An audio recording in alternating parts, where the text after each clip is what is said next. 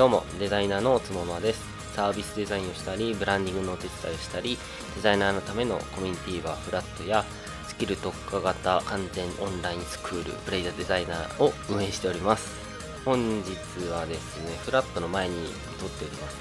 今日2月15日で最後の通常営業日となりまして以降は2月29日に第5土曜日にイベントをやります最後のフラットということで。でただ最後と言っているのですがフラット自体の今のこの形デザイナーが集まる場所っていうのは続けるつもりです。でそれが3月からま7月ぐらいまでやるかなっていうのがあります。でまあ終わるっていうのは何が終わるかっていうと今までのバーのこういうワイワイしたねみんなが集まってただ話すだけで終わっちゃうっていうのが今まであったのでそうじゃなくてもうちょっとイベントっぽい感じにしようかなと。でまあイベントっぽいって何っていう話なんですがそこはですねえっと、今考えているのだと、えっ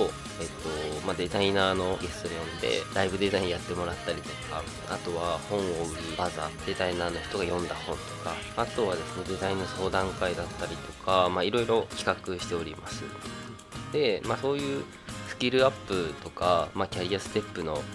ことをねなんかヒントもらえたりとか参加してとかあとは発信する側だったりとかそういう場所としてね使っていただけたらなと思います。でそれがねフラットの第2章として動くんですが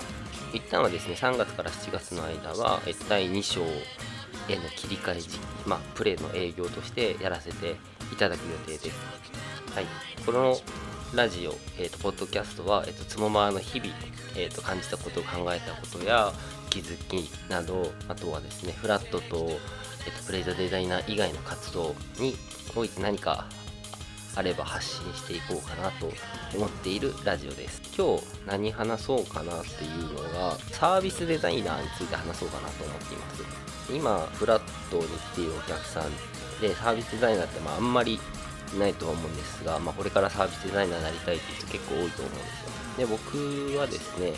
えっと、今まあフラットもそうだしスクールもそうだし転職サービスもそうだしそこで何やってるかっていうと PM だったりとか UX だったりとか経営だったりとかっていうのがあると思うんですけど、ね、でまあ実際にどういうことやってるかっていうのはまあ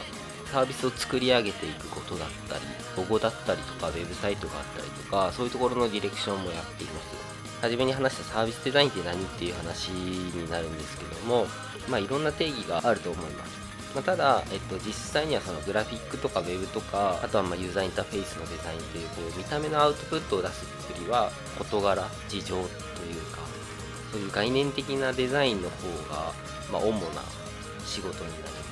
僕の考えというか、いろんな人もそういう考えを持っているとは思うんですけど、僕の中の定義としては、上流というものが多いのかなと。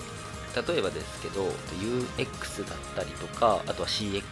もそうですしコミュニティデザインソーシャルデザインと呼ばれているもの。あとはですねもう単純にその経営ですね。あのまあビジネスのデザインっていうのが複合しているもの。まあそれをやるのがサービスデザイナーかなと思いますで具体的なアウトプットの話を先にしちゃうとえー、っとですね、UX とかそういうところでもよく聞くと思うんですけども、カスタマージャーニーマップとか、ペルソナとか、ストーリーボードとか、ステークホルダーマップだったりとかを作ります。で、今回は、えー、っとですね、フラットの時は結構作ってたんですけども、スクールの場合はドキュメント化してチームに共有はしています。で、転職サービスの方は今作り途中という感じになってます。で、まあ、そこで実際に、まあ、それがあると何が助かるかっていうと、例えばペルソナっていうのは何かっていうと、えっ、ー、とですね、例えばその、よくあるのは、えー、とね、えー、じゃあどうしようかな、田中太郎さんっていう人がいて、で、この人はいくつかっていう30後半男で、えっ、ー、と、普段、えっ、とですね、建築会社の営業しているとか、で夜は立ち飲みの居酒屋さんに行って遅くまでお酒を飲むのが習慣みたいなそういう簡単なプロフィールがあると思うんですけども、まあ、そういうのが結構多く出回ってはいますがそんなに細かく設計はしません、まあ、なぜかというとそんなにね作り込んでもあまり使いどころがないのでどちらかというとまあどういうふうにやるかっていうと、えっと、ユーザー A ユーザー B ととかそういうような感じまでしか作らない、まあ、ただそれだけじゃあんまり意味がないのでユーザー A っていうのは、えっと、どういう人か、えっと、例えば、えー、っとですね、スマホを持っているとか、アプリを、えー、こういうアプリを使うとか、まあ、ちょっとすいません、ざっくりしちゃってるんですけど、例があんまり良くなくて、とか、結構ざっくりとしたものを作ります。で、それはどうやって作るかっていうと、まあ、そもそもの問題や課題っていうのがあって、それにデザインを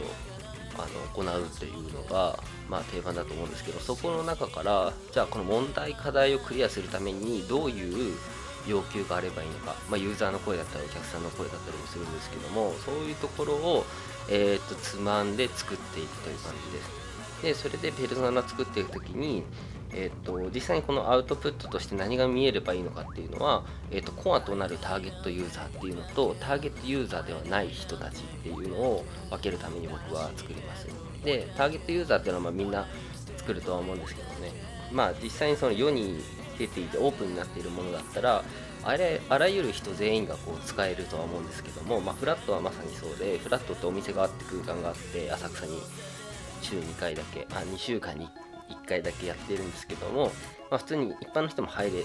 るっちゃ入れるんですよ、まあ、ただ、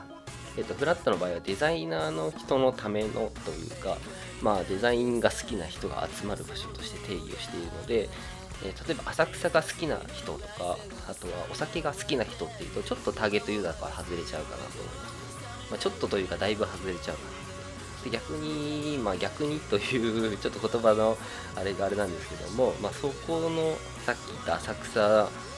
きな人とかお酒好きな人っていうのは逆にターゲットではないユーザーとして定義をしています。まあ、制限事項みたいな感じですね。なぜかっていうと、えっと、それが、まあ、あって、まあ、そのお酒好き浅草好きみたいな人を、まあ、ユーザー B としてデザイナーデザイン好きな人ユーザー A とした時に A ユーザー A とユーザー B が同じ空間にいた時に各々多分モチベーションが違うんですよね。ユーザー A はデザインの話したいデザイナーとつながりたいっていうんだけどもユーザー B の場合ってお酒が好き浅草が好きってそっちの話したいのに A と B が交わった時の会話っていうのが、えーと、うちのコアターゲットユーザーの満足度に影響が及ぼすんですよ、まあ、そういう浅草の人とかあとはお酒好きな人とか、まあ、例えばなんですけどそういう人と、えっと、あの場にいてデザインの話ができない時間って結構無駄だったりしちゃうんですよ。まあ楽しい時間もあるかもしれないんですけどあんまりうちのね、えっと、フラットとしては意図しないものになっているかなと思います。でそれを設計するためにペルソナというのを作ります。まあもっと言うとねルールだったりとかですねお店を運営している時にそういうのを設けています。でそこは、えっと、問題、課題や要求から引き出して作るもの。で今日ちょっともしかしたら長くなっちゃうかもしれないですけど、もうちょっと話す。あとカスタマージャーニーマップっていうのもあって、まあ、これはどういうものかっていうと、えっと、縦軸と横軸にあって、まあ、え、っとですね、まあ、横軸、横軸でいいのかな。横のこの順番っていうのはま時系列になったりとか、あとフェーズになったりもするんですけどね。で、縦の場合は、まあ、あのそのフェーズによってどういうものが必要かどういう感情があるかとかどういう作用を及ぼすかとかっていうのをこう書いております。まあ、マップですね。でそこに、えっと、そのクロスしているところにこのフェーズで必要なものとかこのフェーズで何を思うかとかっていうのがあります。でまあほぼほぼまあテンプレには近いんですけども、まあ、初めはこう知らないところから知ってもらってで興味を持ってもらって行動してもらって行動している最中後みたいなのがよくあると思うんですね。でそこの中での、まあ、心情の変化だったりとかっていう時に、まあ、お店として何が必要、まあ、サービスですね。サービスとして何が必要とか何を用意して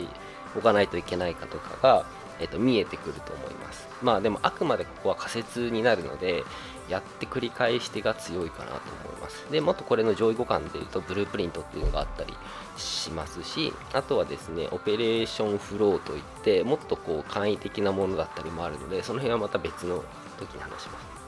まああと次話そうとしていたストーリーボードも、ま、同じような感じですね。ほぼほぼ、まあ、カスタマージャーニーマップ作れるんだったらいらないっちゃいらないかなとは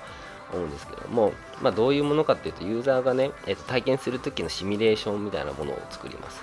まあえっとねユーザーシナリオとかユースケースシナリオとかそういう言い方もするとは思うんですけどもまあよくフラットでやってる時はお店に来る前お店に来た時お店に来た後っていうのを、えっと、体験としてどういう風に設計するかどういう風にしてほしいかどうしたら幸せかみたいなのは作っています。